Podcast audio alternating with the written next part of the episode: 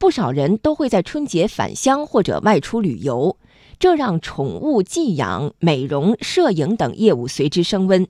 一些理想的寄养之处，甚至是一窝难求。那么，宠物经济到底有多火？市场前景怎么样？来听报道。在北京顺义区的一个宠物寄养地，虽然距离北京城区有一个多小时的车程，但是在春节前就有很多顾客来为宠物咨询场地。一位宠物主人说。市里头空间不是特别大，很难保证每天它的活动量。像这边郊区的话呢，它可能它空间会大一点。近年来，围绕着宠物产生的一系列生产、销售和服务等商业活动兴起。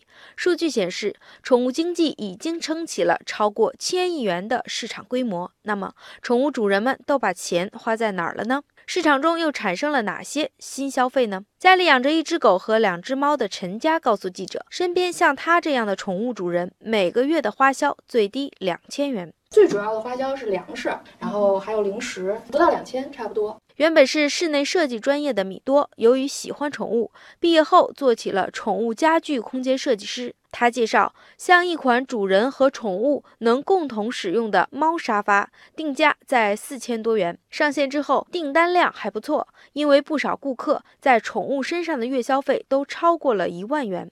根据二零一八年中国宠物行业白皮书，宠物经济的产值已经达到一千七百零八亿元，其中猫狗类宠物单只年消费额为五千零十六元。相比二零一七年增长百分之十五，宠物市场消费最高的领域分别是粮食、用品、零食和服务，更多细分领域也呈现爆发式增长。按理说，日益壮大的宠物消费市场对从业者来说应该意味着更高的收入，但这一切只是看上去很美。在北京一家动物医院转诊中心，院长刘朗告诉记者，来这里看病的宠物大多是疑难重症，因此收费不菲。但是目前宠物医疗的消费市场不足以支撑高昂的设备费用。这个屋里呢，基本上都是两百万以上的设备。我最初的预计这个投资呢，大概一千万，但是现在呢，超出了我的预算，大概 三千多万的投资了。